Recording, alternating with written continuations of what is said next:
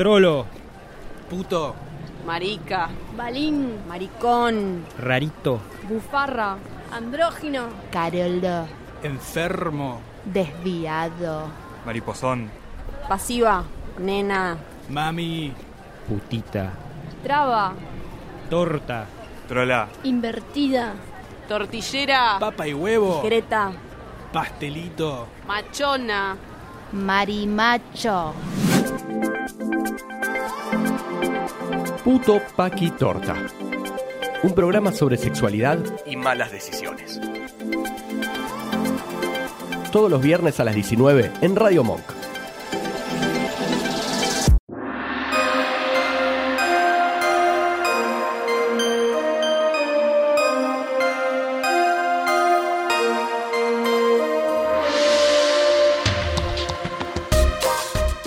Bienvenides, bienvenides, después de tanto tiempo, un mes, ¿cuánto tiempo? Bienvenidos a Puto Paquitorta, al mejor programa de la vida misma, eh, ganadores del Oscar al mejor podcast a la distancia.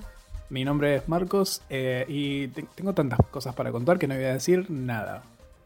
Ah, mi nombre es Sarita y no tengo tantas cosas para contar.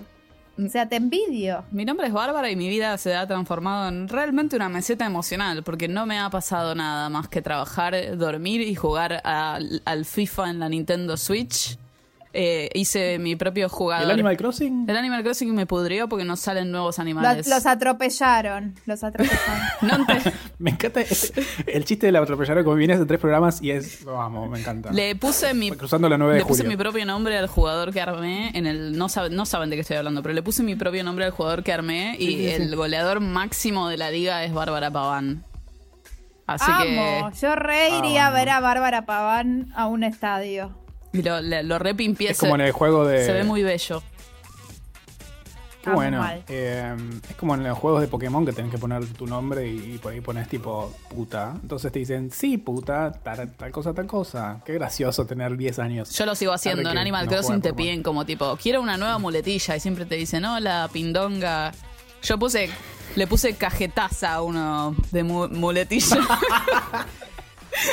Cajetazo es muy bueno. Y encima, de- después de un tiempo te piden como cambiar la muletilla y cajetaza les re gusta. Nunca piden cambiar cajetaza. Estoy muy orgullosa y Tatiana me quiere matar porque odia cajetaza y todos los animales están tipo, buen día, cajetaza.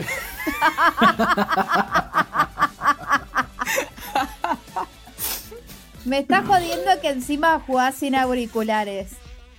Como, ¿Cómo es que ella escucha cómo te no, hablan, te- te- boluda? Está escrito, tipo, no, no es que te hablan, te ponen un texto Ah. escrito y dice tipo, hola, cajetaza. Ah, ok, ok. Amo Cajetaza, el, el nombre de este programa. Eh, Es como, puede ser como tipo, tenemos las tazas de puto paquitorta y también ahora vamos a tener las cajetazas. Las cajetazas. Ay, que las Dios. puedes pedir, que son una ge- genial concha. marketing, genial marketing, Amo, la cajetaza. Y que tenga tipo un- y que tenga un, un pico vertedor que. Sí, obviamente el clítoris va a tener como un poquito de, de dorado a la hoja porque se me ocurrió a mí todo lo doro a la hoja. Obviamente. Y viste que la- los, los picos vertedores de las tazas tienen como además un agujerito para No tapar. tiene para que pico vertedor una taza, eso es una tetera. No así las Una teteras taza- que conoces no, no, vos, sí, Marcos. sí, es el, el- el- la tacita de cuando sos bebé que tiene como. Nah, bueno, ahí eso ya es un sorbete incorporado que es otra Claro. otra otra No movida. se llama, debe ser menos algo tipo practitaza, como las practicunas, todo para lo de bebé se llama practi algo, practi pañal, practicuna, debe ser la practitaza o algo así. O ta- ¿Vos cómo sabes estas cosas? Solo se hablan mucho de la Porque lo de la practicuna. practicuna, sí, la practicuna se habla mucho. De alguna manera, si tuvi- fuiste a un cumpleaños de alguna amiga de Paqui, hay alguien que te habla de una practicuna.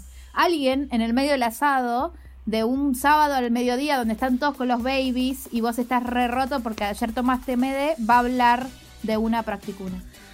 Vamos, ahorita la Paqui menos Paqui de los grupos de Paqui. Igual obvio. es como para mí tenés que tener como ciertos puntos que tenés que saber de cosas que desconoces para en una conversación poder practicar y tener algo que decir. Como alguien tiene un bebé, no sé, yo no sé nada de bebés. Entonces digo, ay, le compraste la practicuna. Es como si están hablando de pitos.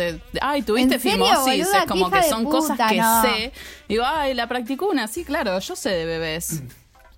Sí, Bárbara es muy del datito. Cada vez que decimos Abril Lavigne, datito, dice sí. tipo, ¿sabían que Abril Lavigne tiene tal cosa? Es Pero como, eso es de hija de puta, Lyme porque en realidad le disease. chupa un huevo. No es que o no sea, me se está queriendo hacer la que va a la residencia del embajador a comer Ferrero Rocher y te tira cualquiera de la practicuna. Yo prefiero hacer una pregunta honesta como ¿hace cuántas horas, no, hace cuántos días no dormís? Es- ¿Querés matarlo de vuelta? Estoy dando un punto para que me cuenten cosas. Es como que demuestro un mínimo interés, a pesar de que tengo desconocimiento, en lugar de decir, me chupan un huevo los bebés y no sé nada de los bebés, entonces voy Voy a cambiar a de tema. empezar a dudar de cualquier pregunta que eyectes hacia mi persona, Bárbara Paván. Deberías dudar de cada cosa que digo no. igual como base.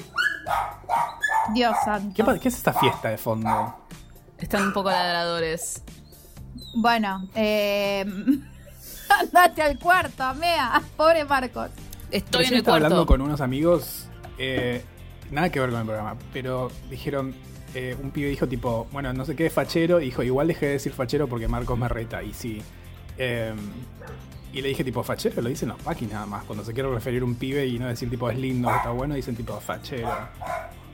Fachero es re paqui, sí. Fachero es re... pa- Decir que un pibe es lindo, boludo. Fachero ¿Sabés es qué el es equivalente fachero? a no homo en Argentina. Es como. Es el no homo no de que homo. Claro. sí. ¿Saben por qué dicen fachero? Porque cualquier cosa que digan que, por ejemplo, mi novio cuando dice es precioso o es hermoso, su círculo paqui le dice, ay, eh", tipo lo miran con qué puto que sos porque dijiste, ah, usaste un adjetivo que podría, ay, Dios mío, eh, que podía, podría decir una mujer o un puto. Pero no hablamos de esto en un programa anterior en el que. No, no me acuerdo con quién lo hablé. Que cuando un amigo mío, que es trolo, ponele, eh, sube una foto y es, es lindo, o tipo, si ves a alguien en vivo, es tipo, che, qué lindo que estás, como te chupo el culo. Y como que entre trolos podemos decirnos esas cosas y sabemos que no necesariamente significa algo sexual. Pero si hay un paqui que es lindo, decís tipo, eh. Qué fachuli esa No, porque no me camisani". dejaste terminar de explicarte. ¿Qué, qué hace la palabra fachero? Ahí te empareja. Entonces, no estás haciendo una apreciación que tenga que ver con algo sexual que pondría en peligro tu hombría, porque todo tiene que sí, ver sí, con poner en peligro tu hombría, y estás siendo condescendiente. Entonces, estás emparejando al lado tuyo. Ahora, si vos decís que potro, que no sé, estás en los 90 y decís que potro, y eh, decís que lindo, lo que fuera, que sería otro adjetivo más que podría ser par, y está todo bien, porque estás haciendo una apreciación estética, ¿entendés? Es más seguro que le dicen, ¿cómo te chupo el culo? Porque eh, entre pibe nos decimos, eh, te voy a romper el orto y todo eso, que que te digan qué lindo que estás. Ay, ¿saben que para, para las lesbianas, o al menos tipo en todos los círculos paqui que me moví, es como que en el momento en que expresamos nuestra apreciación a su nombre, la respuesta es como, pensé que eras lesbiana. Como cuando decís, ay, qué lindo este tipo, o ay, Ricky Martin está fuertísimo, es como que inmediatamente la mina paqui suele, ay, pero te gustan las mujeres a vos. ¿Cómo, cómo puede A mí ser? me pasó lo mismo, tipo, si he comentado, tipo, si, si alguien está mirando un culo y yo digo, ah, sí, lindo culo, me dicen, ah, mirá cómo sabe, es tipo, Mirá cómo sabe, como tipo, belleza, hay un CBC chiques. para apreciar claro, culo. sí. para apreciar culo. Creo que deberían adoptar- qué, qué frágil todo. Deberían adoptar el- la capacidad de poder apreciar estéticamente un culo de cualquier, Cualquier género. cosa. Eh. Bueno, el tema es que es una apreciación estética y no todo tiene que ser una apreciación desde el lugar del deseo y de sexual de alguien. O sea, es definir Mm. al otro a través de tu deseo o es, uy, me metí en un tema que va a salir hoy, pero o es hacer una apreciación estética que tiene, ok, esa, es, es- esa forma me gusta como es, ¿entendés? O esa hegemonía sí se puede ver. Yo qué sé. Sí, por eso es raro, como que alrededor de Paquis tenés que estar como a, a ver, con, pisando con cuidado a ver, no sea Eh, cosa que diga algo que lo incomode y se escape el ratón. Cuando era más chica Yo tenía... creo que ser hombre paqui es muy difícil. Para... de alguna manera, Cuan- ¿eh? Cuando yo era más chica... Deconstruide. Cuando yo era más chica tenía como un cierto miedo de... A veces, cuando estaba tipo con chicas paqui y me ponerle que me gustaba algo que tenían puesto, tenía como una cierta reticencia. Ahora ya no la tengo, por supuesto, y que interpreten lo que se les cante el orto. Pero era como, si le digo que me gusta su remera, ¿va a interpretar que le estoy tirando onda? O es como, en esos momentos eran aguas muy difíciles de navegar. Ahora ya estoy grande y es como, si me gusta la remera, me encanta tu remera, qué linda, me encanta tu pelo, los, lo digo ahora. Pero antes era como tipo, mejor no. ¿Qué, está, qué pasó? ¿Está lloviendo? No sé. Ah, yo estoy lejos. Puede ser bar eso, ¿eh? También me ha pasado, de, de- de- o sea, igualmente, o sea, interactúo con lesbianas que son mis amigas también. Esa es otra cosa. O sea, Claro, sí. es más fácil porque digo, ¡ay, boluda! ¿Entendés? Y ¡Ay, son por Dios! mujeres además. Claro, o es tipo, no sé, a Bárbara la jodo todo el día con las tetas y ella sabe que no hay deseo con eso. Estoy todo el día diciendo me voy a zambullir en tus tetas, me pegaste un tetazo, esas cosas. Te he pegado o sea, tetazos no- igual en tu defensa. Me ha dejado knockout, me ha dejado knockout. No las puedo controlar, boludas. Tienen vida, tienen, Tienen vida, vida, propia. tienen su propio Puedo decir, Eh, puedo decir que las he visto flotar como si fueran boyas en el, en el mar argentino cuando te- sí, la obligué a ponerse en toples y dijo, bueno, me pongo en toples de noche porque no se animaba de día. Y yo vi que se le iban para las axilas. Realmente son me flotaba, era una sensación rarísima porque sentía como me estaban flotando. Se las sentía tipo extrañísimas a las tetas en el agua. Muy raro. Nada de Era el esto bebé de es- Nirvana. O sea, nada de lo que acabamos de decir en los últimos 10 minutos tiene que ver con lo que vamos a decir en el programa. Nada de esto. Como Muy siempre, bien. you're welcome. Antes de seguir, como siempre, sí. la tarea del hogar. Avisos es parroquiales. básicamente- Avisos parroquiales. Básicamente, en nuestro. Igual, básicamente es una palabra que dice Sarita, perdón, la apropiación cultural. Eh, en, nuestro, en nuestro Instagram hay un link de cosas útiles. Ustedes entran en ese link y van a encontrar eh, nuestra playlist de, Spotify, que es fantástica. Eh, el link, obviamente, a nuestros podcasts, pero ya saben dónde- están porque lo están escuchando. El, nuestro link a Mercado Pago, si quieren colaborar con nosotros. Por favor. poner la suma que ustedes quieran y, y automáticamente todos los meses nos van a estar dando esa suma. Nosotros les vamos a querer mucho y le vamos a mandar mucho Reiki y eh, el link de cosas culturales en el cual vamos a subir todas las cosas culturales de las que hablemos. Está dividido por películas, links, etc. Y ahora hay una opción nueva que es por programa. Entonces, en cada programa, si escuchaste algo que te gustó en tal programa, vas y lo buscas ahí y van a estar las cosas culturales de las que hablamos en ese programa en particular. Amo. Mi, pará, ¿yo en qué categoría? Mi clase de yoga, ¿en qué categoría la metiste? En porno. Eh, esenciales. Está Bien. Paris is Burning y tu clase de yoga. Los únicos, dos, los únicos dos, dos links que hay ahí son Paris is Burning y la clase de yoga de Sarita. Amo. Esenciales. Esenciales. Esenciales para cua- este la programa. cuarentena. Amo. Eh, ¿Qué más, Saritz? ¿Qué Eh, nos olvidamos? mm, no sé, yo Agradecimientos. agradecimientos a Lucas Pangaro, Pangaro, Pángaro, Pángaro. eh, por todas sus gracias estéticas. Después de Simulabs por su, por hicieron el, el- el- la musiquita hermosa la nuestra o no. Ya no me acuerdo qué La hicieron. esa musiquita hermosa. Hicieron, sí. hicieron la cumbia de Puto La Paquito. cumbia, La cumbia de Javier Amena. Después, Y. Hernán que hizo el logo. Hernán hizo el logo. Y hay alguien y la que nos... gente- Para, ¿qué? ¿Qué? No, y la gente de Radio Monk. La gente, sí, extrañamos a, a Rafa y a Nacho. La verdad que yo de alguna manera muy extraña los extraño, pero no es porque no los extrañe nunca, sino porque, ah, ok, hay gente que falta en mi vida y ellos están en ese grupo. Es que los veíamos Sí, Rafa, una vez por Rafa semana. y Nacho y Ezequiel. Hay, hay veces que, tipo, había semanas que veía más a, a Rafa y a Nacho que a mi propia madre. Es como que se extrañan. ¿Cómo está Mirtis? ¿Mirtis está bien? Mirtis está bien, está un poco paranoide por este aumento de casos. Eh. Sí. Pero está bien, qué sé yo. Tiene, afortunadamente, si mi madre tiene una habilidad, ¿vieron esa gente que puede hacer, tipo, puede vender agua en el desierto? Mi madre puede hacer amigos en el desierto. Si hay un camello, ¡Vamos! mi mamá se va a hacer amiga de ese camello. Entonces tiene varios amigos en su edificio donde vive, entonces, tipo, charlan, Ah, qué suerte. char- char- llaman por teléfono, hace sus rondas telefónicas todos los días, entonces como que llaman gente que, a sus amigas Teléfono de línea, me por imagino. teléfono de línea. Teléfono de- Eh, Conferencia tripartita. Y antes, la semana pasada estuvo saliendo, pero ahora que aumentaron los casos, eh, prefiere quedarse adentro y está pidiendo mucho delivery y eso del chino y esas cosas. Pero está bien, madre. Está bien. ¿Te estás ocupando de tu madre o estás yendo poco? Mi Bárbara? madre se está ocupando sola, es como que no quiere que vaya. La semana pasada le dije, ¿querés que te vaya a visitar? Y me dijo, eh, no, no, quédate. Nos vemos cuando El termine todo PAMI y esto. todo eso se lo maneja ella. No, el PAMI, o sea, las, los remedios y todo eso se los se los voy a buscar yo a la farmacia de acá y se las mando por Globo. Ah, ok, ok, ok. Bueno, de esa breve que necesitaba saber si estaba Mirtis bien. Sorry.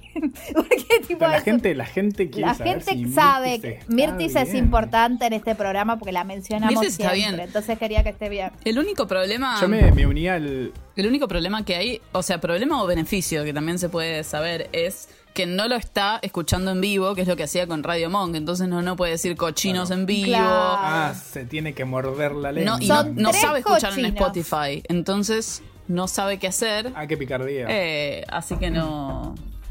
Nada. Está como. Hablando de vecines, eh, me uní al grupo de WhatsApp del edificio y es. Ay, por favor. Por favor, manda esa pantalla en una story. El público necesita ver cuando Por Dios. empezaron a acusarse de hacer fiestitas y hay El uno con un dinopatín, dino Dino. El Dino Patín. Dino pianito, no. Dino ¿Qué es el patín. Dino Yo quiero un. ¿Qué, qué? O sea, puede existir. ¡Amo un dino patín! Quiero un Eh, no, parece que alguien, el del cuarto, hizo una fiesta y está todo mal. Igual, o sea, yo no sé por qué no lo denunciaron. Es un rugby, aclaro. Sí, no sé si es rugby, pero es alguien Sí, que cuida de que su sepan cuerpo. que hay gente haciendo fiestita que no necesariamente es rugbyer. Sí, no, Mucho obvio, pero bueno, pero- cumpleañito. Baby pero no me shower, baby shower. Hoy, hoy vi una encuesta en, en Twitter de alguien que puso tipo, ¿rompiste la cuarentena? Iba ganando que sí. Dios. Es como, ah, bueno, muéranse, ojalá que se Yo mueran. no rompí la cuarentena, tipo. Creo que no. O sea, bueno, vos tenés chino el favor más. de los perros también. Tenés el favor de los perros igual. Que podés mover las patas aunque sea media cuadra. Es una cierto. Yo soy un hipocondríaco, así que no me cuesta. Y no vos sos hipocondríaco, te cae peor. Peor. Hoy le pedí por favor que no tenga una dolencia, por lo menos por hoy. Le duele que me pone diente. mal. Ah, un- una afectada, una es afectada. Es afectada. Eh, Sarita, quiero, quiero denunciar públicamente que Sarita se rió de mí porque pedí un permiso para salir ah, es un ridículo. O al sea, gobierno de la ciudad. Los permisos tienen que ser pedidos para lo que son. No podés andar pidiendo permiso para ir a la veterinaria, porque no hay un ítem que dice permiso para ir a la veterinaria. Sí, ¿entendés? sí, sí, es razones de fuerza mayor. Yo no leí puedo todo antes de pedir el Razones permiso, de, chique- de fuerza mayor no lo puedo creer.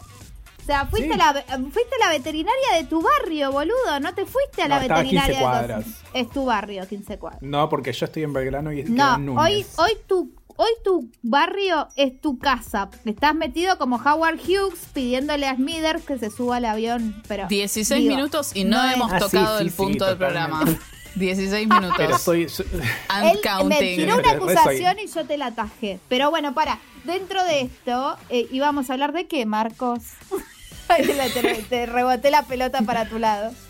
Eh, no, fantástico, sí. Íbamos a hablar de la cuarentena. No rompa la cuarentena. No, íbamos a hablar de que este es el mes del. este es el mes de la Pride. Este es el mes del Pride. La Que Pride. nosotros le vamos a decir la Pride. Le vamos a decir la Le Pride. vamos a decir la Eh, Pride. Le vamos a decir la Pride. ¿Por qué? Lo verán después. Eh, pero este es el mes del Pride. Y de, y de vuelta a la misma charla que tuvimos el año pasado y de vuelta a la charla que tuvimos el anterior. Con el ¿hace cuánto es el- agravante, con el agravante de estar en cuarentena.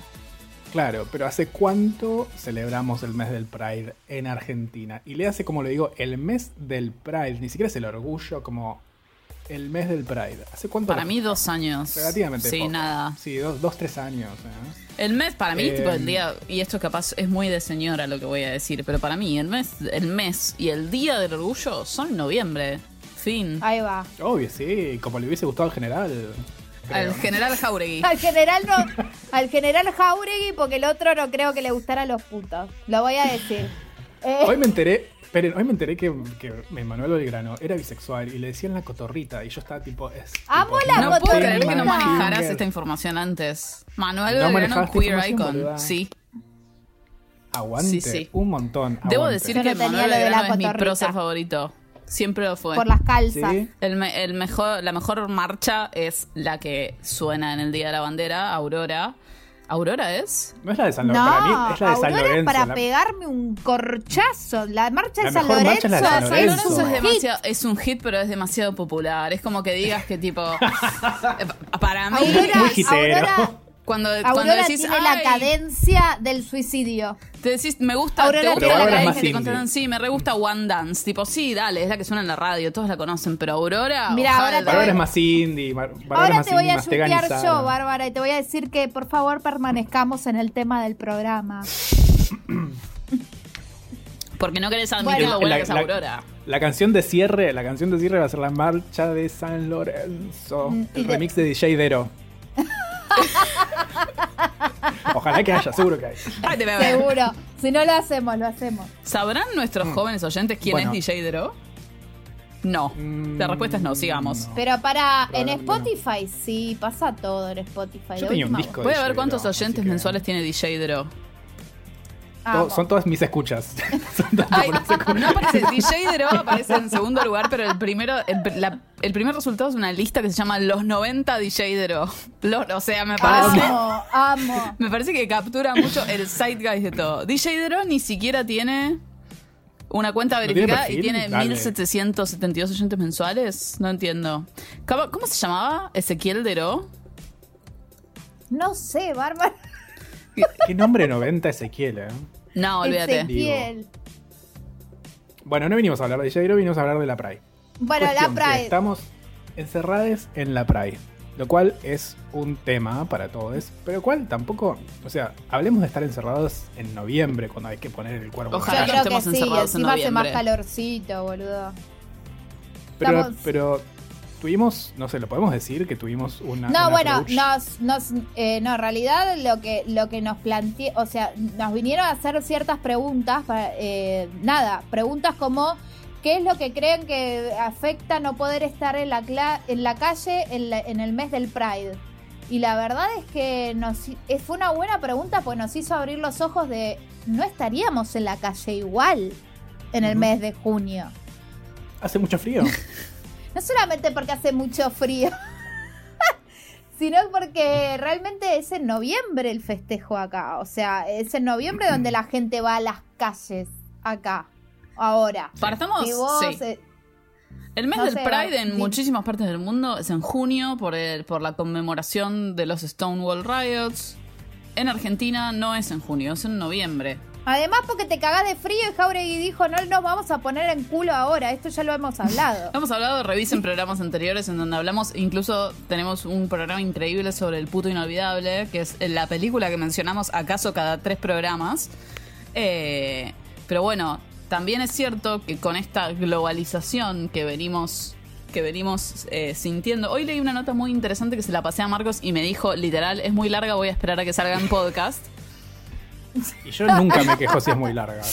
Eh, literalmente se llama Long Reads. Eh, pero que habla un poco sobre cómo la globalización en ciertas partes del mundo termina afectando a otras partes. Como cómo ves cómo la gente queer en Estados Unidos o en Argentina o en otros lugares del mundo gana derechos y en otros lugares, como por ejemplo África o países eslavos, esos mismos Polonia. derechos, Polonia, Hungría, Rusia, esos mismos derechos que nosotros tenemos no los están gozando y además están en una situación completamente precaria, pero al mismo tiempo ven cómo vivimos nosotros, que nos podemos gasar, gasar, gasar, chicos, ¿qué Gasear. es? Se Gasar. pueden gasear. Cuando te cubrís, cuando te cubrís en gasa para También te podés garcear. Nos podemos También gasar, te podés garcear a la gente que le gusta pasarse baba. Entonces, eh, ven eso, se sienten influenciados. Entonces, este, esta nota de The Guardian, que es muy buena, la digo en cosas culturales después, eh, me hizo pensar un poco en, bueno, pero al mismo tiempo, como ciertas prácticas culturales de otros países se terminan permeando en nuestra cultura, que si bien son celebraciones de lo mismo, estamos hablando en junio de algo que para nosotros va a ser en noviembre. Y va a ser como una, un paralelo con el Día de la Independencia, pero lamentablemente las dos independencias, las de Argentina y Estados Unidos, son las dos en junio, julio. En Así que, fuck sí. it. No, Igual, pero pará, es- ¿por es- qué, es como, por, qué la referencia es Estados Unidos? No entiendo. Porque, eh, tipo, Halloween antes no lo festejábamos y ahora lo estamos festejando. Está bien, San Valentín antes no lo festejamos y ahora lo estamos festejando. El El, de- el creo Pride no que- lo festejamos y ahora lo estamos festejando. Y, tipo, y así Igual el día de la, pende- de la, de, de la dependencia. Igual sí. de la independencia. eh, son todos los días. esa- es el día de la dependencia de Estados Unidos, pero digo, la independencia es uno de los pocos, poquísimos días que son nacionales. O sea, como hoy es el día de la bandera día que estamos grabando esto. Claro, lo que. a O lo- sea, son muy específicos. A lo que iba Ahora, es que está muy Halloween es una permeado. celebración social. No, pero está muy Claro, permeado. Vos no sabés, yo no sé cuándo es el día de la independencia de Colombia, pero sí sé que el 4 de julio es el día de la independencia de Estados Unidos. Porque hay una permeabilidad cultural que nosotros consumimos siempre a través de películas y podcasts y un montón de productos culturales que nos hacen consumir este conocimiento. El otro día con Marcos estábamos hablando de cómo conocemos un montón de cosas de la, de la racialidad en Estados Unidos y sabemos cero cosas a veces de, de Argentina. Sí, yo estaba en esa conversación igual, Sí. pero gracias por no... Pero- por- No, pero lo, hablamos, lo hablamos aparte por WhatsApp primero antes. Primero Eh, antes. sí. no, le estoy haciendo un planteo porque ella siempre hace el planteo cuando hablamos de Jugate conmigo, así que ahora me toca. Pero hablan en mi cara de jugate conmigo y yo no entiendo, así que es lo mismo. Pero me parece que el Pride, eh, la Pride en junio viene en Estados Unidos. En muchas partes del mundo. Seguramente. Pero, pero también está bueno, o sea, viene a Estados Unidos y yo, o sea, no estoy en contra y me parece genial. Viene a Estados Unidos porque fue uno de los primeros eventos y hechos masivos en los cuales que le dieron notari- notariedad, notariedad, Notoriedad. Sí. notoriedad, por Dios, esta escuela pública, eh, a toda esta situación. Y lo cual tiene sentido, porque además Estados Unidos es una potencia mundial, vivimos bombardeados por el, el consumo de Estados Unidos, pero tampoco es, o sea, no es que fue espontáneo y apareció esto de la nada, venían años y años y años y años de lucha, no solamente en Estados Unidos, en Francia, en un montón de, de- de- países, siempre hubo como una puja para que para darle más visibilidad a estos temas, con diferentes niveles de, como de, de empuje, ¿no? Tipo, hay gente diciendo como queriendo ser más tranquila, gente que queriendo ser como más, más revuelo. Y obviamente, ¿qué es lo que llamó atención? La atención, el revuelo. Y por eso eh, es que, que aparte se conmemora esa fecha a los 50 años. Después, se, obviamente con las redes y un montón de cosas, se permeabilizó. Y yo quiero muy puntualmente nombrar a las marcas. Ahí está, eso era marcas lo que te iba a decir. Para mí las, las marcas, marcas. fueron las que lo trajeron. Porque Las para mí las siempre miran a cuan- Estados Unidos. Cuando ¿entendés? empezó a ser redituable, eh, cuando empezó a ser negocio el mundo queer, las marcas se apropiaron del, del mes de junio para hacer una campaña de marketing. Y ahí es donde se, se, se, se esparció por todos lados. Porque Absolute Claro, porque la Vodka marca- va para Sí, todos lados. Porque las marcas de cerveza internacionales van a todos lados. Porque, no sé, nada, cada marca que se habrá apropiado de este mes para poner algo con el arco iris. Entonces ahí me parece que es donde más se esparció el asunto. Más allá de las redes, que es fundamental porque obviamente accedes a miles de lugares que no habitas.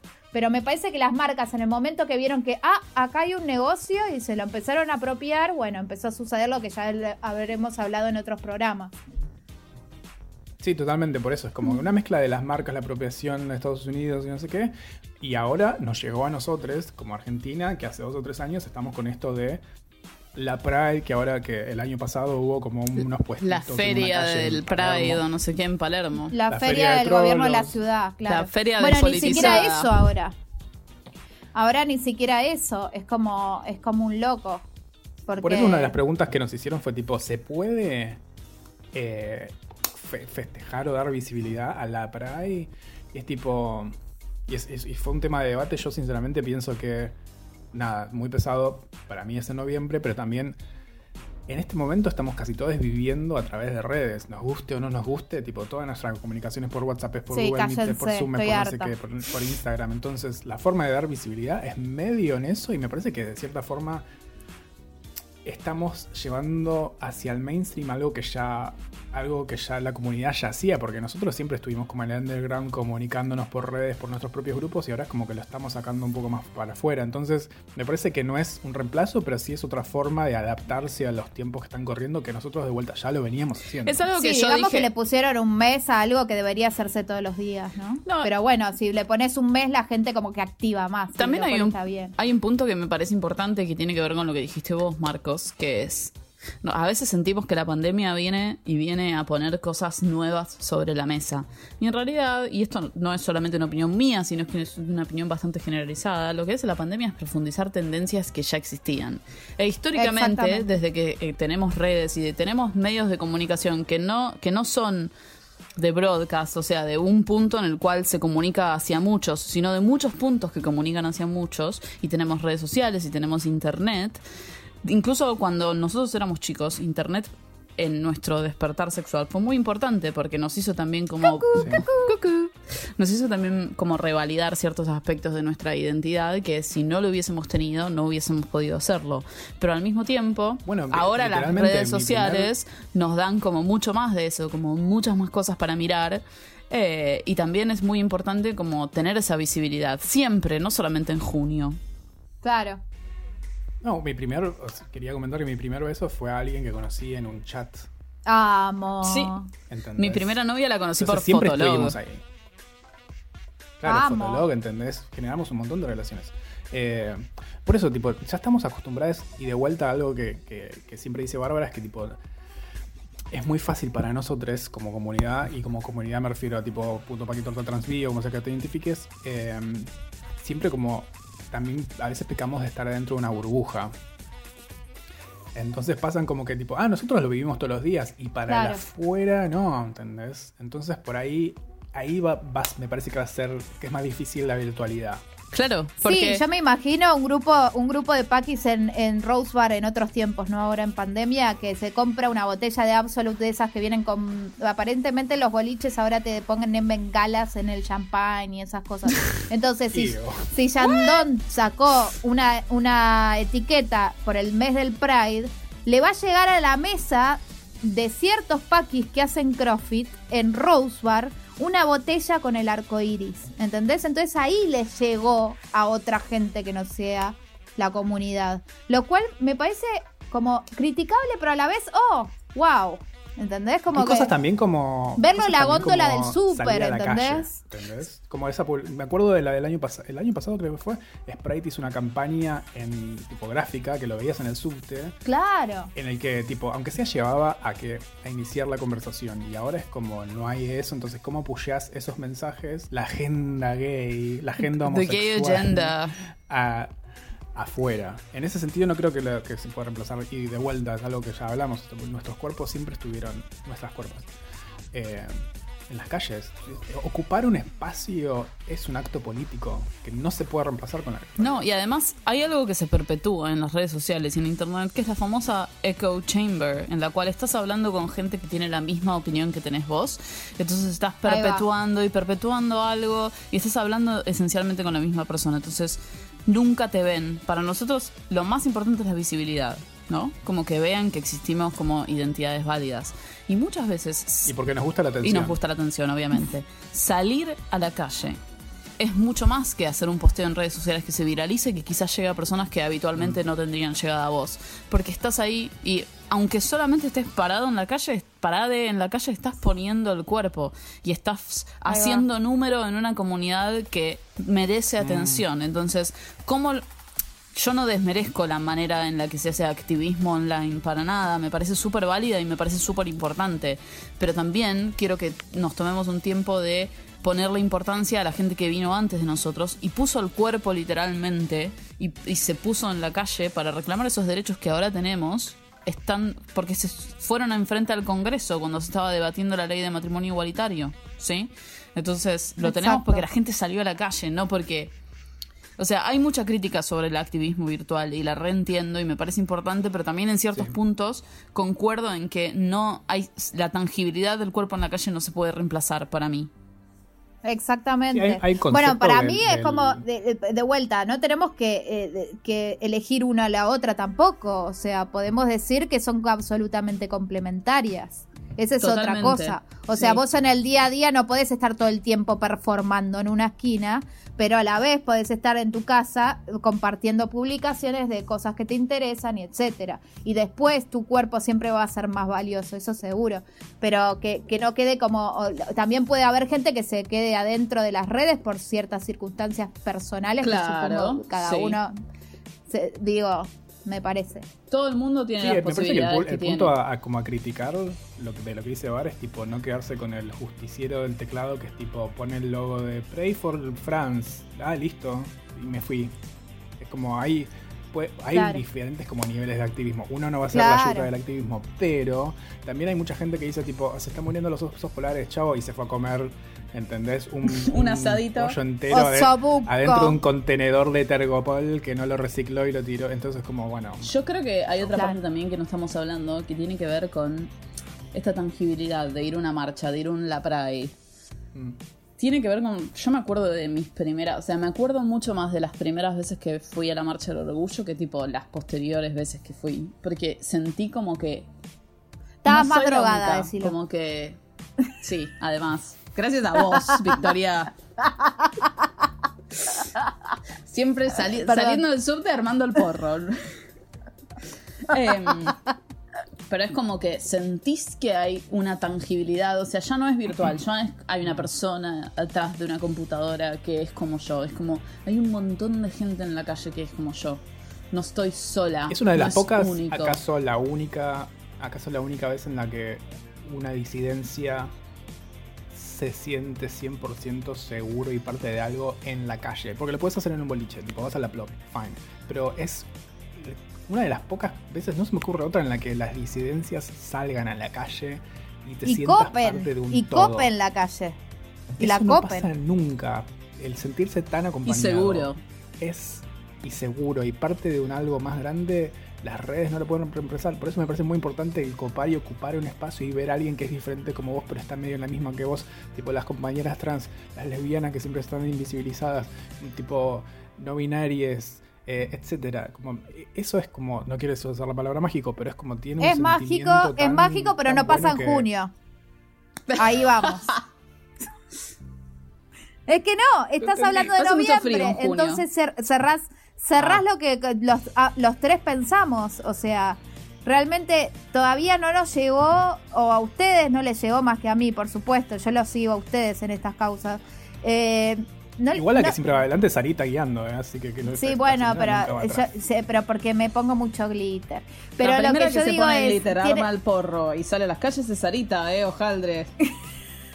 Sí, ya lo sé. Pero el tema es, todavía no permió, todavía no permió realmente que junio sea el mes del Pride para la gente, No. de- ciudadano, ciudadane de a pie, viejo. Yo Vamos, creo que los chicos más jóvenes asocian más junio como el mes del Pride y como no terminan de conocer nuestra historia, no terminan de asociar a noviembre con eso. Como ¿Vos que sabías tu hay- historia desde que eras pendeja? No. Muy pendeja. No. Y bueno, No. ahí está, hay un proceso. Pero sabía atrás. que la marcha del orgullo en noviembre. Yo creo que los pendejos también saben. ¿eh? Yo no puedo hablar por los chicos Sí más jóvenes porque no tengo contacto con ellos. Tipo, no tengo idea más allá de los Sí, comentarios. tenés que nos hacen contacto por nuestras redes. redes porque les mandamos un beso a todos nuestros oyentes de todos lados. Nos han mandado mensajes de todos lados, pero por favor. Nos alegran la cuarentena. Quiero que sepan esto las personas que nos escriben a puto paquitorta y nos pre- favor. hacen preguntas, nos comentan sobre programas, nos piden programas, nos alegran la cuarentena. Sepan que somos gente grande, que está en sus casas, población de riesgo, que estamos Basta. apreciando mucho los mensajes que nos mandan desde su... Excepto cuando dicen que no se escucha lo que digo. Esos mensajes no me alegran la cuarentena. Callate. El resto sí. Pero igual es verdad. Bueno, ¿no? pará, pero hablando de eso, hablando de eso, les preguntamos a nuestros oyentes en una cajita de Instagram. Amo que fuera en una cajita de Instagram porque nos imagino todos en una cajita chiquitita. eh, ¿Qué significaba el Pride para ellos? Para, ¿Cómo La leemos? Pride. ¿De arriba para abajo? ¿De abajo para arriba? ¿Cómo va a ser? De, a- de, Ay, de abajo para arriba, de abajo para arriba. Dale, Ok. empieza de- Marcos. ¿De Diego? Desde No Diego. entiendo. Diego, ah, ok. Eh, es seguir. ¿Cuál era la pregunta, Sarita? Perdón. Ay, está en otra ella. Acabo de decirla. ¿Qué significa el Pride para vos? Ah, eso, eso. Sí, sí, sí, me, había acord- me, me acordaba que lo dijiste hace un segundo, pero. Eh, es seguir defendiendo, dice Diego, es seguir defendiendo nuestro derecho de amar libremente y recordar las personas que nos permitieron vivir con orgullo nuestra identidad de género y sexual. Supongo que sea sexual. O sexualidad también puede Bien. ser. Y sexualidad, sí. ¿Voy yo? Bueno, ahí está. Bander, Sí. Hermosas fotos que le sacó Marcos a Bander, siempre lo diré. Orgullo de existir pese a todo, le da sustancia a mi vida. Qué Amo. hermosa la palabra sustancia. Vino y sustancia. Vino y sustancia. Amo. Le da vino y sustancia. Para la vagancia. Tomás dice, festejar que podés amar a quien quieras, vestirte como te guste, ser lo que sientas y vivir la vida. Tomás, yo quiero un trago que traiga todas esas cosas. Por favor. León puso básicamente ser puto con mayúsculas. Y comillas. En todos los ámbitos posibles. Demostrar todas nuestras realidades. Supongo Sí. que dice. Sí. Eh, Agustín dice, no temer hacer o actuar como se te cante el culo. Eso es pride, corazón. Ahí va. Agus dice libertad y amor. Solange, wow, qué nombre hermoso. Eh, hablando de nombres de los noventas. Eh, ser fiel a vos mismo, hacer las paces con quien quiera que seas. Uf, hermoso. Uf, qué fuerte. paces con Qué quien sea que- fuerte. con Y quien sea que seas encima es tiene un- muy fuerte. Eso Muy es todo fuerte, un trabajo fuerte. de toda una vida, amiga. O sea, si ya lo encontraste esa solución, pasá la data porque sos una iluminada. Tipo, este- viene Buda y después Solange.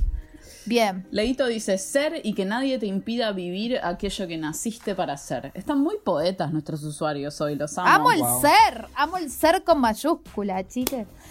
Nolia dice, no esconderme nunca más. Wow. Oh. Al- al- alto, al- alto, digo, qué bueno nacer igual en esta época, ¿eh? Porque esto no lo podría haber contestado el entorno del- de, Jauregui en su momento, ni gente atrás. Ni nosotros, chicos, a nuestra edad, cuando éramos más No. chicos. Pensemos en eso, o sea, Es la, no hay es que la irse típica, muy lejos. es la típica pregunta. La pregunta que le hacen a los negros, tipo que los ne- la, lo- la comunidad negra. Y los trolos, si, si- si nos preguntan, ¿a qué- ¿volverías? ¿A qué época volverías? Tipo, a ninguna. A ninguna, Tipo, me por matan Dios. en cualquier época. Te- Puedo Y yo volver creo al que la- yo creo que Eso las mujeres estaría seguro en tampoco, ¿eh? Cretácico Jurásico, pero. Yo creo que yo iría cualquier- adelante, nunca atrás. No necesitan ser solamente ellos, ¿eh? Yo te digo que cualquier grupo oprimido, en este caso me identifico con el de las mujeres, tampoco volveríamos a ninguna. Es que no posta, volveríamos a si ninguna. no sos- esa pregunta es ridícula si no sos un hombre blanco heterosexual. Real. Claro, gracias. Es así. Em, Para, ¿me toca a mí? Feche. no sé. Marcos. No, me toca a mí. Ah, Un momento de reflexión y lucha para la conquista de derechos. Amo. Eh, Ma- Manu, Man- Manu dice, vos, el orgullo sí. es nuestra herramienta de lucha contra la normativa sexual y de género. A, a esa, Manu, esa, esa es una definición completa, como yo en el parcial te pongo un 10. No, no pasa ni pongo por... una carita feliz. Yo la verdad que ni siquiera pasa por... Sí, va directo a final, o sea, no necesita tener parciales, nada. listo. Va directo al final. Sofía dice visibilización, fundamental, es lo que veníamos discutiendo. Y vos, Marco, final. Ah, pensé que grabar. Eh, qué, qué buen nombre de usuario, Fat Cloud. Eh, estar orgulloso de ser, de ser quien soy con mis elecciones, valentía de vivir. Uf, es hermoso este. Valentía de vivir mi verdad. Yes. Llorando, ll- llorando en el piso. Valentía Amo. de vivir mi por- Qué hermosas respuestas que nos mandaron, chicas. Por favor, hermoso. nos hacen sentir pésimo. Nos fuimos tan poéticos en todo lo que dijimos durante 30 minutos. Posta. Mal. Eh, pero hermosas. eh, yo antes que antes que sigamos con lo que sigamos, como que quería cerrar un poco el tema de, de la PRAI y de, de lo que está pasando ahora. Eh, por ahí un poco más para arriba, no sé. Una de las preguntas que nos hicieron fue cómo las redes sociales más favorecieron al colectivo. ¿Les parece que las redes sociales favorecieron al colectivo? Mi opinión es, a saber, yo creo que sí. Y me parece que de nuevo es como vuelve a un punto que habíamos hablado previamente hace un ratito, como que Internet y las redes sociales en particular, pero Internet en general, te hace conectar con ciertos puntos que vos quizás creías inexistente. Entonces, si sos una persona que siente que sos la única persona en el mundo que se siente de esta Ahí manera va. y de repente entras a internet y ves que es algo común y que a muchísima gente le pasa lo mismo que a vos, entonces tenés puntos en contacto con otras personas y podés sentir empatía con lo que le pasa a otras personas. Y me parece súper importante eso. Ahora, con las redes sociales, esto también está súper bueno porque encontrás un montón de gente que siente lo mismo que vos y que tiene opiniones parecidas a vos y con la que podés conectar en una multitud de razones a pesar de que quizás estén a miles de kilómetros de distancia. Pero también hay un punto peligroso de las redes sociales, es que a veces cuando nosotros curamos cuidadosamente los contenidos y la gente a la cual leemos y vemos, olvidamos que hay todo un mundo de peligro alrededor, con gente que no piensa de la misma manera y te ve de otra forma. Entonces a veces olvidas que todavía quedan cosas por hacer y que todavía quedan cosas por luchar que son necesarias. sí, y ahí es cuando caes muchas veces en una, de- para mí me parece las falacias más grandes alrededor del orgullo, que es ¿para qué voy a salir a marchar cuando yo ya tengo todo lo que necesito? Ahí va. Pero bueno, eso tiene que. lo tenés es y hay en el egoísmo. Me parece Es que eso es, no es- el egoísmo. No, me- la comodidad del egoísta, porque no es una comodidad de material, es una comodidad de, eh, de, de- de sentirte ajeno a una comunidad. ¿Entendés? En el momento que vos decís, ¿para qué voy a, seguir mar- a salir a marchar si yo ya conseguí todo lo que necesito? Te estás autoaislando de una comunidad. Y la comunidad está, eh, se está formada por un montón de realidades que no necesariamente son idénticas a la tuya. Es lo mismo que ahora la cuarentena, o sea, vos decís, bueno, pero yo salgo y me voy a ver un amigo que no le pasó nada, que también van a estar con otros siete amigos que no les pasa nada y que ninguno está infectado, pero bueno, y en el medio te cruzaste con un montón de gente que también son tu comunidad, o sea, me parece que es un er- error absolutamente del ser humano que comete durante toda la historia de la humanidad y sigue cometiendo más en esta cuarentena, o sea, en el momento que vos te autoaislás de una sociedad, sos un animal que vive en sociedad, hermane, o sea, y tu comunidad es tu comunidad. O sea, es como ya está, listo. Yo tengo novia y estoy bien y mis papás me aceptan y ya está. Y tengo amigues y tengo plata y se acabó el asunto. Me parece que ahí es donde se erra, como dice Bart. Acá voy a, voy a hacer una, una generalización que yo sé que es peligroso respecto a algo que dijo Sarita, que tipo la gente deja de tal cosa. Me parece que la gente, si vos fuiste una vez a la marcha, vas a ir siempre a la marcha. Nunca vas a decir, ya paró la lucha, porque la marcha, la visibilización, los cuerpos en la calle, ahí te das cuenta que son reclamos y que van a seguir siendo reclamos. Me parece que la gente no deja de reclamar. La gente que va a la marcha no deja de reclamar. La gente que no reclama es la gente que no reclamó nunca. Me parece que hay una marca. La gente que sí, re- y conocemos gente que. Pero yo también conozco, marcha pero yo también conozco involucra. gente que está eh, del otro, o sea, que es lo contrario a vos. O sea, hay, digo, nos vamos a poner a discutir una idiotez porque hay tanta diversidad que, o sea, No, hay un no, sí, montón pero- de experiencias.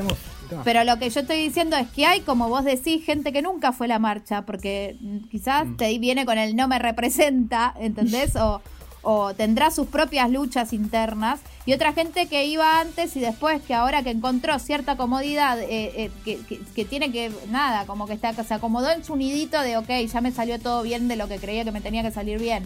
¿Entendés? Es No, como, ¿Quién? como- Quiero nombres. Chicos, pero también está la gente que va a la marcha porque lo, lo considera una- un festejo y una oportunidad para estar en culo y fin. Y tipo, ya está. Claro, pero digo... Y que no le pone ningún no tipo de tinte político y de reclamo a la marcha. Que va a la marcha porque dice, tipo, voy a ir acá porque acá es la fiesta. Fin. Y no piensa como. Esa- esa acá es donde reclamo mis marcha, derechos, tipo- acá es donde reclamo los derechos de la comunidad. Porque yo puedo reclamar por derechos para mí, pero después olvidarme de las chicas trans, que es históricamente la gran falencia de la comunidad. LGBT y Q más. Mm.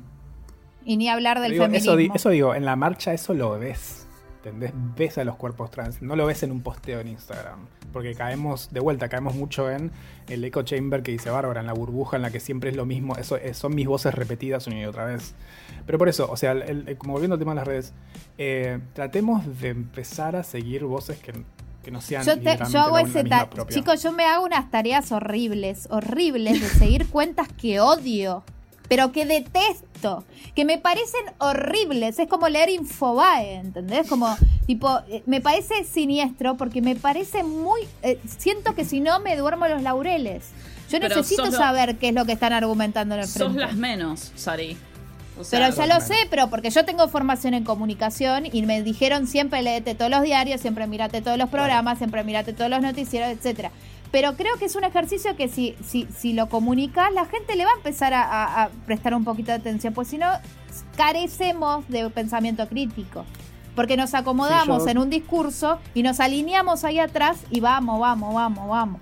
¿Entendés? Yo no- quizás no tan extremo como Sarita, pero sí en un momento de, como que dejé de seguir cosas que no me servían y dije tipo, bueno, a ver, voy a seguir a más gente trans, así me entero qué está pasando, voy a seguir a más comunidades aborígenes, voy a seguir a gente, a gente negra a ver qué es lo que está pasando, porque a la larga siempre está la interseccionalidad de que nos cruzamos en algún momento, entonces a ver qué es, cómo luchan los demás, a ver qué es lo que está pasando del otro lado, porque yo sí estoy cómodo siendo hombre cis en mi casa cumpliendo la cuarentena. Pero hay un montón de gente que no, por una variedad de razones. Entonces, quizás no seguir en lo que está viendo la vereda del frente. Yo puntualmente, no digo que no sea buena idea, pero yo puntualmente como que dejé de centrarme mucho en mí mismo y me dije tipo, a ver quién está al lado mío, quién es esta chica trans, quién es este chico trans, quién es este padre trans, quién es esta persona no binaria, quién es este tipo miembro de la comunidad aborigen. Entonces, ahí te das cuenta de las sutilezas de la lucha. A mí me parece que está. igual nosotros tenés estamos- despierto la. Sí. Sí, a mí me parece que nosotros No, estamos, no, ojo, muy sentados del lado de la otredad. Entonces, y vos, Sari, Mm. también sos una gran defensora de la otredad. Voy a, voy a usar palabras que usó mi psicóloga Patricia Berfeld. Entonces, Amo la otra edad. nos ponemos Yo siempre... nací en la otra edad, boluda. Por eso nos ponemos siempre del lado en el cual se defiende la otredad, como tipo el otro. Entonces, cuando vos siempre sos considerado como el otro, que a mí, a todos los tres nos pasó durante toda la vida, siempre Me tratas de sigue empatizar. pasando y soy Paqui. Cuando no sos la otra, es muy difícil salir de eso. Voy a contar, voy a contar una anécdota. A ver. Voy a contar una anécdota de una de mis primeras marchas del orgullo, eh, que para mí fue como muy reveladora. Debe haber sido la segunda o tercera vez que iba a una marcha del orgullo, o sea, estamos hablando que yo tenía 21 años como mucho. Y estaba con una amiga que no sé dónde Poronga vive ahora, creo que en Inglaterra o algo así. Fui con ella. Ah, Y en eso veo que saluda a alguien. Y cuando me miro con ese alguien, era una ex compañera de la secundaria. Que no solamente era Paqui, sino que era evangélica. O sea, nada más al extremo del mundo. Mi primera reacción fue como de.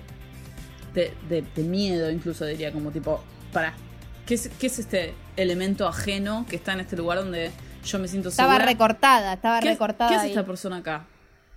Y me dice, ay, che, Bar, ¿cómo andás? No te veo desde la secundaria, qué sé yo. Po, cero reconocimiento de qué es. O sea, yo estaba más a la defensiva que ella. Y lo que, lo que a mí me hizo reflexionar ese punto fue como, cualquiera puede venir acá.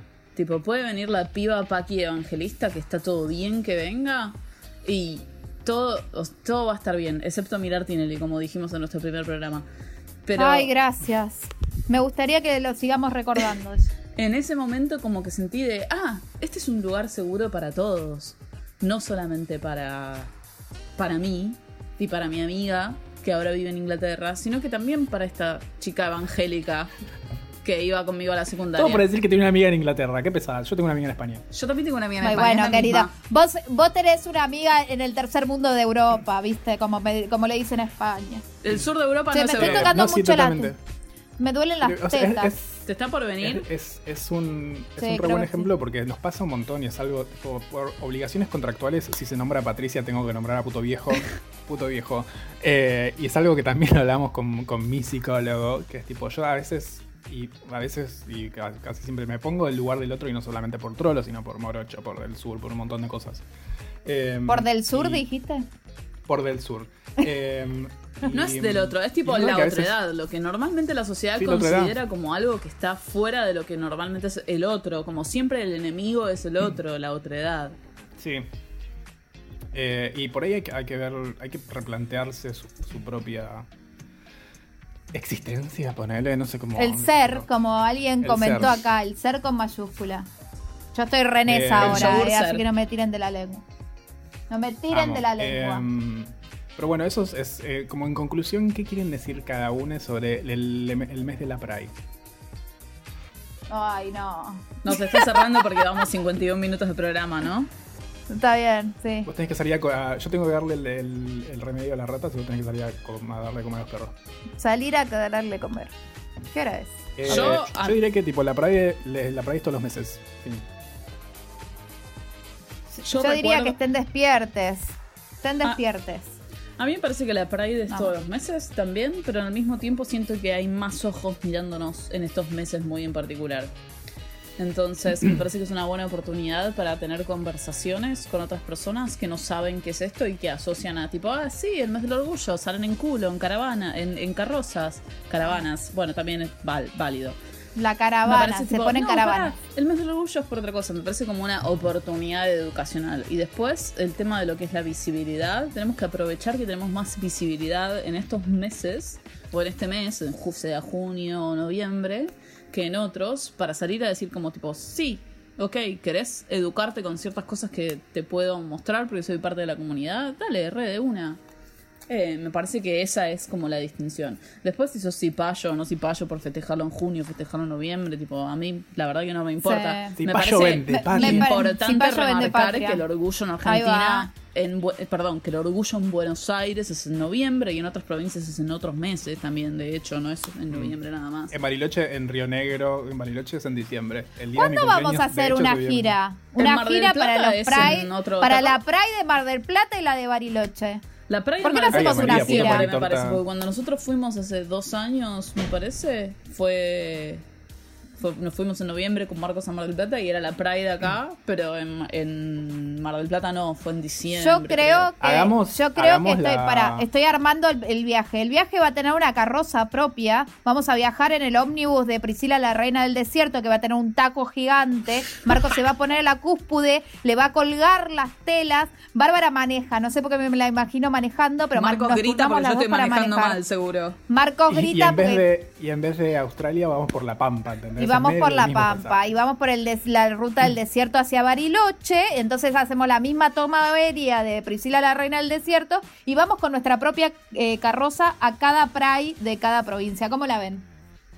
La ruta 40. Eh, Hagamos la PPTP, la puto paquitorta provincias. PPTP Amo. me gusta. Podría ser como radio, eh, o sea, la- tenemos un equipo de radio adentro del bondi. Ay, estoy Ay, reflejando. amo, no, me encanta. Creo que Badía hacía eso. O sea, no, no hacía Badía eso, y compañía, Badía y el Cerro compañía. Catedral. Amo. Badía transmitía desde el Cerro Catedral. Eh, bueno, nada, vamos a nuestra sección más favorita de la vida misma. Cosas culturales. Yo tengo dos cosas, así que. Y no Dale, me acuerdo la dila, tercera, así que ¿quién dila. quiere empezar? Eh, bueno, en Long Reads salió una nota. Eh, no, eso es de Bárbara. Yo quiero recomendar. hay un podcast que se llama Nerdificent. Creo que ya lo escuchamos. Sí. Creo que ya lo recomendé, pero el último que subieron fue sobre eh, videojuegos y queerness. Y ahora habla una persona que trabaja en PlayStation y habla so- hablan sobre tipo personajes de videojuegos queer y personajes de cómic, cómics queer. Eso quería recomendar. Y lo otro es el, el programa de radio barra podcast barra lo que sea del amigo de la casa, Marica Combativa, también por Radio Monk, que se llama Vamos por Todo. Sale lunes, miércoles y viernes de 10 a 12 del 10 de la mañana a 12 del mediodía. Y si no, también está en Spotify. Nada, Marica Combativa, escúchenlo, está buenísimo. Eh, lo pueden buscar en Spotify y también está en vivo en Radio Monk. Radio Amo. Monk. Yo quería hacer dos recomendaciones. Una tiene que ver conmigo y la otra no. La primera que era la nota que le pasé a Marcos hoy y voy a leer la respuesta que me dijo él, que fue, ah, es larga. That's what she said. Eh, la nota está en The Guardian, así que les voy a pedir, en las dos oportunidades les voy a pedir que googleen. Ponen en Google The Guardian y buscan... Pongo el link en los links, How boludo. globalization has transformed the fight for LGBTQ rights. Y les va a salir una nota O pueden ir a nuestros links. larguísima, o pueden ir a nuestros links también, obviamente. Esa es mi primera recomendación, es una nota muy buena sobre justamente cómo la globalización afectó los derechos LGBTIQ más en el mundo. Y segundo, tiene que ver con algo de autobombo, que es que eh, esta semana salió la tercera edición, y esta vez en versión digital del Selector Pro, que es una especie de convención sobre la industria musical. Y hablé en el tercer día, si buscan Selector Pro capítulo 3 en Google, van a encontrar el video. Fui la moderadora del panel final e hice una presentación al principio sobre la transformación en la industria de la música. Y en el chat en vivo de Google me bardeó un abogado, lo cual considero que es una victoria Amo personal. que te bardee un abogado. cuando te bardea un abogado es porque Bueno, estás haciendo las cosas bien. Eh, y además, chicos, yo no quiero decir nada, pero sé más sobre derecho de autor de muchis- que muchísimos abogados de propiedad intelectual de Argentina, porque trabajo de esto y ellos a veces solo se rascan la cajetaza. Eh, así que, La cajetaza. Amo, así, así se va a llamar el programa. eso. Yo la pasé muy bien y hay muchas cosas. Hay una sección sobre podcasts, de hecho, que está muy buena, con el chabón que hace los podcasts. ¿Con de- Capitán Intriga no fue esto? ¿Qué? ¿No fue con Capitán Intriga? Fue con? Capitán Intriga del panel, pero también hubo otra sección en el Selector Ah. Pro donde está Tomás Pérez Bisón, que es el de los podcasts de Anfibia, que son cosas Claro. muy interesantes. Así que se los recomiendo y además pueden ver mi cara ligeramente distorsionada, así que se ve como más redonda de lo que habitualmente es, que ya es redonda bastante de por sí. Eh, pero bueno, nada. Y te pusiste una Y camisa. me puse una camisa. Ok, muy puedo copada. pasar a lo mío porque me estoy quedando sin batería. Acá un oyente nos pasó eh, mm, un curso que empezó ayer del viernes 19, que se llama Feminismo Popular para la Formación de Promotores Territoriales en Perspectiva de Género. Es un curso arancelado y certificado por la Universidad Nacional de Córdoba, por la Facultad de Psicología de la Universidad Nacional de Córdoba, el grupo Libres y Diverses y Mumaya. O sea, pueden acceder a este grupo. Lo bueno de, de esta cosa online es que pueden acceder desde muchos lados. Tiene como siete módulos, es zarpado. Y dura cuatro meses, así que cualquier cosa busquen Mumala CBA de Córdoba en Instagram y ahí está toda la datation. Bueno, y eso fue todo por no hoy. te olvides, ¿No? mira como siempre zafo de decir el final. No te olvides, seas puto, paqui, torta, trans, bi o como sea que te identifiques, todo va a estar bien, excepto Excepto que no te guste la marcha de San Lorenzo Pavan, soldado heroico.